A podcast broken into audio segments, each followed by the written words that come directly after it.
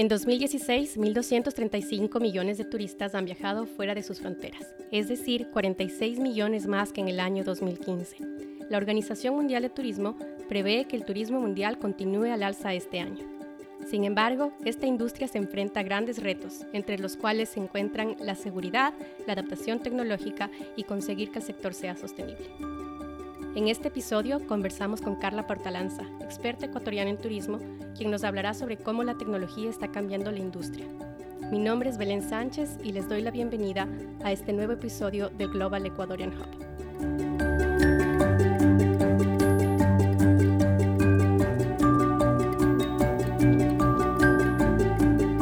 Carla Portalanza nació en Guayaquil y tiene más de 15 años de experiencia en marketing y relaciones públicas para la promoción de destinos turísticos. Tiene un máster en política y estrategia en el manejo de destinos turísticos de la Universidad Oberta de Catalonia y recientemente obtuvo un máster en administración turística en la Escuela de Negocios de la Universidad George Washington. Se ha desempeñado previamente como subsecretaria de Promoción Turística y actualmente trabaja en la Embajada de Ecuador en Washington, D.C., desde donde promueve el Ecuador como uno de los mejores destinos turísticos del mundo. Bienvenida al Global Ecuadorian Hub. ¿Cómo estás, Carlita? Muy bien, Belén, muchas gracias por invitarme a este espacio, a este podcast.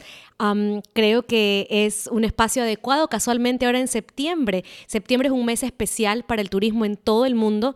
El 27 de septiembre celebramos internacionalmente el Día Mundial del Turismo y este año 2017 las Naciones Unidas declaró al turismo como... Eh, el año 2017 como el año internacional del desarrollo para el turismo sostenible. Entonces, esta conversación me entusiasma mucho para poder compartir un poco de este sector que me apasiona. Qué bueno, le atinamos entonces. Claro que sí.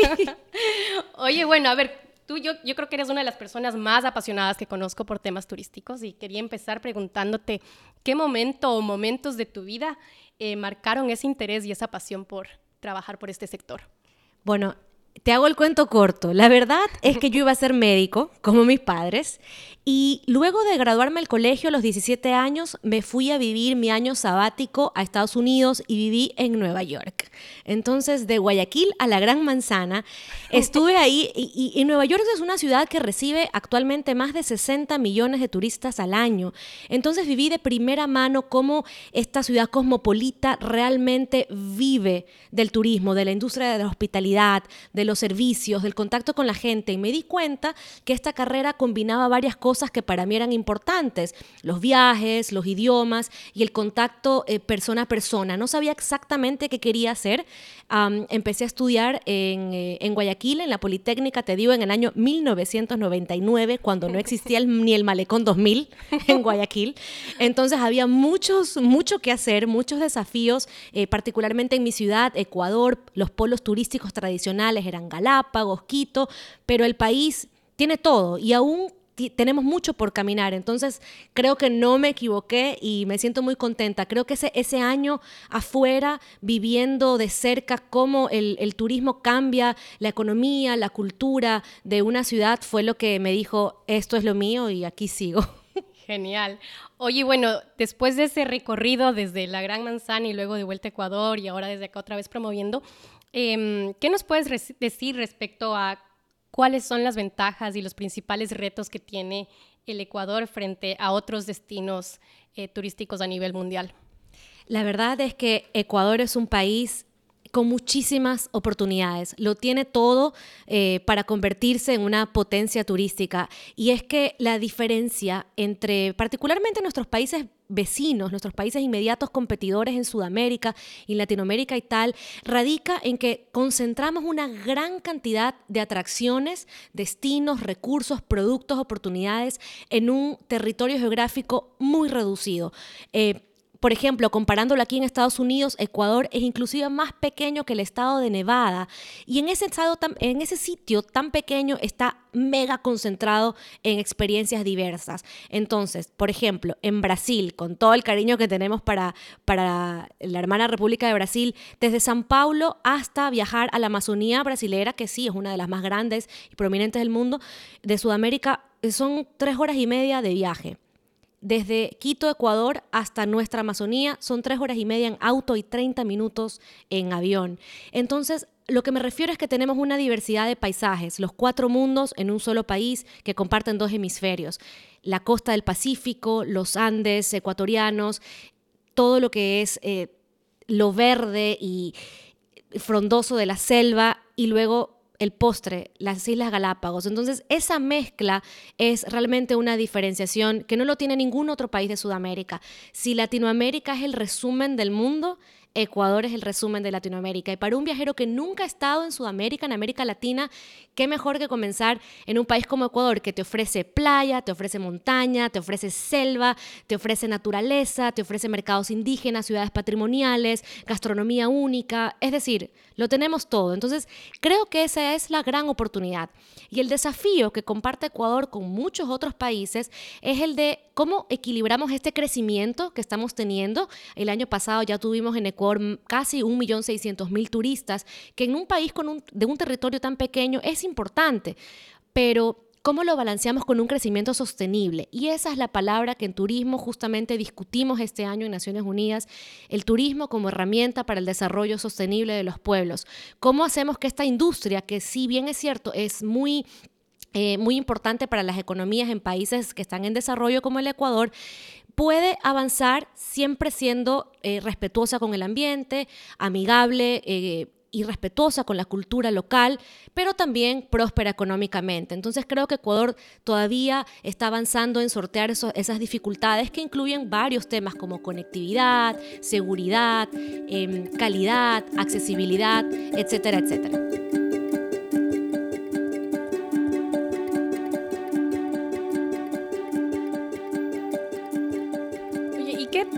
Tecnologías están modificando actualmente la industria turística?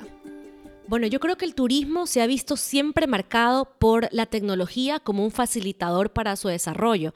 De hecho, en los años 60, cuando empieza el boom del turismo, es precisamente gracias al boom de la aviación y la facilidad de ya recorrer grandes distancias en vuelos transatlánticos en tiempos que en ese momento eran récord.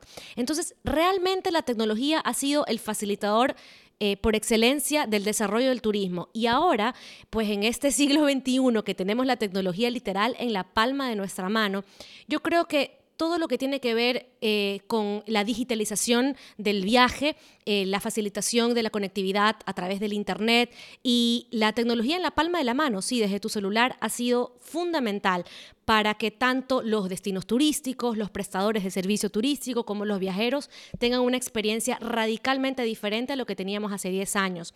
Ahora el turista, el usuario, el beneficiario, el consumidor final es el protagonista.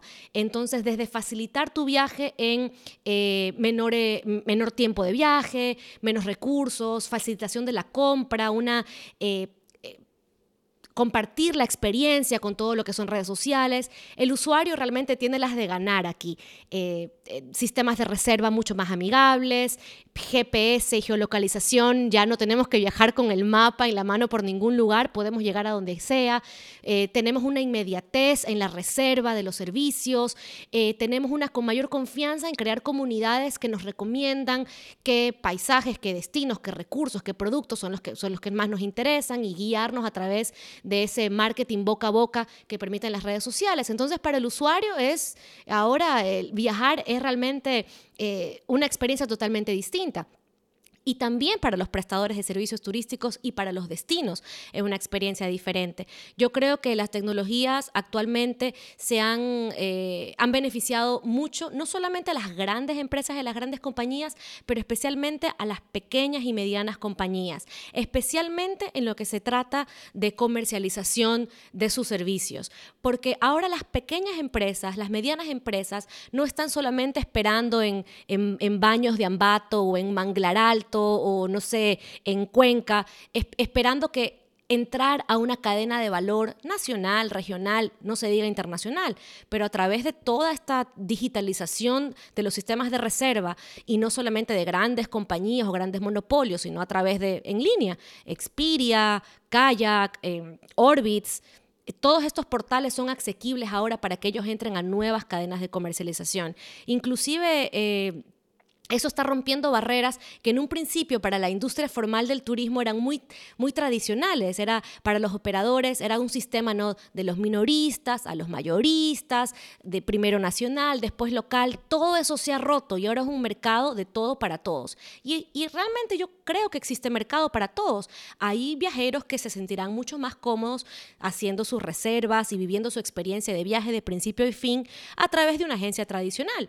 Y hay otros que realmente valorarán más su propia autonomía. Entonces, esto no significa que el mercado eh, se ha dividido y que hay realmente una, una pelea. En su momento fue disruptivo, pero ahora hay un mercado para todos y yo creo que se benefician el usuario, pero también las compañías que pueden ahora vender a gran escala que antes no lo pensaban. Oye, y a nivel individual, pero también dentro de los proveedores de servicio, ¿no es cierto? Se les ha abierto un, una ventana súper importante para tomar ventaja de el sector turístico a través de tecnologías digitales, como es el caso de Airbnb. ¿Cómo crees tú que las economías compartidas o los modelos de economía compartida em, están cambiando las dinámicas en el sector? ¿Qué retos ves detrás de eso? Sí, yo creo que ahora, desde hace unos cinco años, hablamos ya de la, de la economía compartida, ya lo que no lo pensábamos hace diez años. O sea, esto es, es veloz. Realmente los cambios son, son a toda velocidad y la resistencia yo creo que no eh, nos quita competitividad. Yo creo que más bien tenemos que ser eh, early adapters, como le dicen aquí. Tenemos que acoger esas nuevas modelos de negocio, esas nuevas disrupciones que son innovación. Y mientras más rápido nosotros las acojamos como destinos, como productos, como, como pequeñas, grandes empresas, eh, mejor van a ser nuestras oportunidades de tener mejores encadenamientos comerciales. Y mira, para todo tipo de negocios, yo eh, me acordaba ahora, antes de venir al, al, al podcast, a grabar el podcast contigo de cómo, por ejemplo, Airbnb en su momento era el demonio. Entonces, las, las empresas formales, por, por usar un nombre, porque Airbnb también es formal, eh, o tradicionales, de, en el caso de alojamiento, hoteles, hospederías, etcétera, eh, tenían mucha resistencia, pero el mercado se debe mucho al usuario y el usuario demanda este nuevo servicio y ha crecido exponencialmente. Entonces, en algunos destinos, por ejemplo, en el Ecuador, y este es un caso puntual que lo, conocí ahora en Jamaica, de las hospederías comunitarias, pequeños alojamientos locales, eh, un modelo de negocio totalmente diferente en los hoteles, que ya habían hecho sus inversiones para tener eh, sus casas eh, más mejor presentadas, eh, con sus camitas, un, un, pequeño modelo de tipo bed and breakfast, pero ¿a quién le vendían? No tenían cómo salir. Y a través de Airbnb en este caso fue Jamaica que firmó un, convenio con Airbnb. Ellos se han convertido en la plataforma de comercialización y de promoción de estas hospederías comunitarias que tal vez nunca hubieran tenido acceso a grandes modelos tradicionales de tour operación o de paquetes, sin satanizar a los tour operadores, que realmente son parte fundamental de la cadena del turismo. Pero yo creo que modelos como Airbnb, en transporte, Uber, Lyft, etcétera, que recién, por ejemplo, en nuestro país están comenzando, tienen que tener cabida porque justamente lo demanda el mercado y también porque va a motivar, por usar una palabra, a que exista un sector turístico mucho más competitivo. Y esas disrupciones provocan que nuestras empresas digan, bueno, esto está pasando en el mercado, ¿cómo puedo mejorar mis servicios? ¿Cómo puedo llegar a la expectativa que quieren nuestros clientes que en estos países como Estados Unidos, como Europa, están acostumbrados y familiarizados a este tipo de servicios. Entonces se genera una mayor eh, sana competencia, inclusive una competencia, y, eso yo creo que como destino, como nuestras ciudades, nuestras provincias, nuestros países, les da mucho mayor competitividad. Mientras más sea, mientras más grande sea nuestro portafolio de, venta, mientras más puntos de venta tengamos, eh, nos va a ir mucho mejor. Genial. Oye, y ahora, bueno, movámonos un poco hacia lo que viene. Eh, en 5, en 10 años, con toda la rapidez con la que la tecnología sigue cambiando, ¿tú crees que eh, los robots van a reemplazar a los trabajadores o que la realidad virtual va a reemplazar la necesidad de viajar de las personas? ¿Cómo, cómo ves todas estas nuevas tecnologías que están apareciendo? Bueno, en realidad eh, yo yo soy muy tradicional en ese sentido. Yo pienso que el turismo es un negocio de persona a persona, es el negocio de la hospitalidad, es el negocio de la calidez, el negocio de la amabilidad, de conocer gente. Y creo que sí, la tecnología ha facilitado muchísimo eh, eh, la provisión de los servicios pero yo como usuario, cada vez que voy al aeropuerto y ya no hay quien te chequea en el counter, no sé, de American y de repente está la máquina y todo es el, check-in express, lo mismo en los hoteles, a mí personalmente yo, yo extraño el contacto, pero entiendo que eso significa un ahorro de tiempo, un ahorro de recursos para las empresas, grandes o pequeñas, y es un facilitador.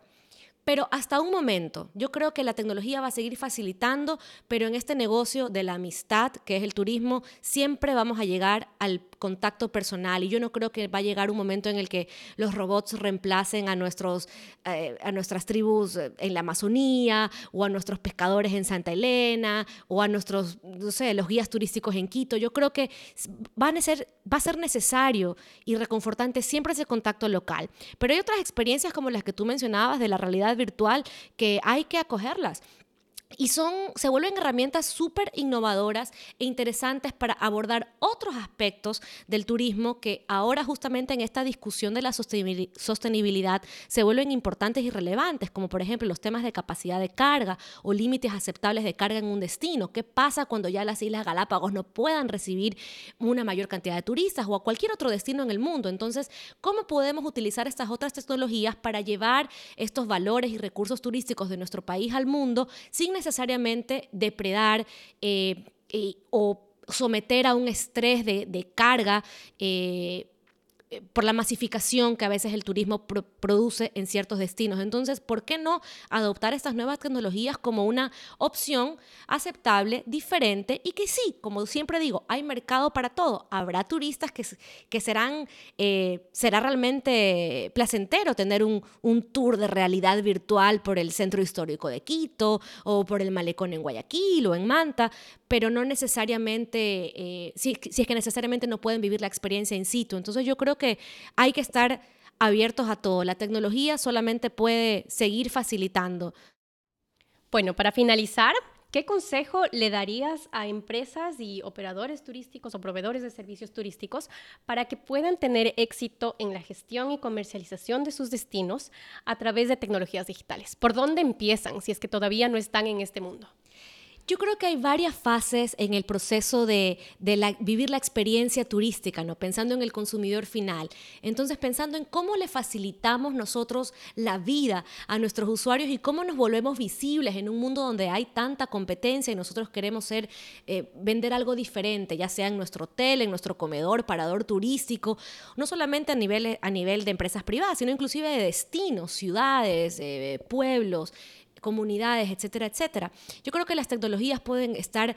Eh, en, en, diferentes puntos de, la, de, esa cadena, de esa experiencia. En el caso de los destinos turísticos, insisto, para una ciudad, eh, una comunidad, empezar a adoptar tecnologías que nos permitan tener un mejor control de las zonas, las zonas de uso turístico, de límites de capacidad de carga, eh, que nos permitan monitorear mejor los flujos turísticos para romper estacionalidad y conseguir que tengamos turismo, más, eh, más distribuido alrededor del año o distribuido en no polos concentrados. Yo creo que la geolocalización y hay muchísimas herramientas que están apoyando a estos esfuerzos que van a permitir, sí, tener un control, eh, un mejor control de nuestras zonas naturales y culturales, los recursos naturales y culturales, que es de lo que se nutre el turismo. Entonces, en esa parte de los destinos, la tecnología también se puede beneficiar mucho. En la parte de los prestadores turísticos, eh, abrirnos, abrirnos a la oportunidad que nos brinda la tecnología. Y en ese sentido, como digo, como dije al principio, pensar en el usuario. A ver, ¿cómo, cómo empieza el usuario? Quiero viajar al Ecuador Google Ecuador. ¿Cómo hago para estar yo en, esa, en ese primer motor de búsqueda? ¿Qué es lo que son los primeros pasos que yo tengo que realizar para que me encuentren? No necesariamente tienes que tener un acceso a tecnología de punta, pero sí mejorar eh, sistémicamente sus plataformas en redes, desde las páginas web, compañeros, y es que no tenemos ni siquiera las páginas web, las redes sociales, ese es nuestra nuestro primer punto de, encuentro. Y luego, si, en, adentrarnos en el mundo de sistemas de reservas no convencionales, no necesariamente a través de cadenas de valor eh, un poco más, eh, más estrictas, minoristas, mayoristas, donde también tenemos que estar, pero abrirnos a otras cadenas que a través de la, del Internet y de la digitalización, de la comercialización, también están, también están pendientes. Expedia, Orbitz, por mencionar algunas, hay un montón. Airbnb, o sea, poder estar ofrecer nuestros productos en otro tipo de plataformas que tal vez para nosotros no eran comunes o tradicionales. Y finalmente, ya en la experiencia con el usuario, del usuario y también de los prestadores y de los destinos turísticos, mantener la comunicación.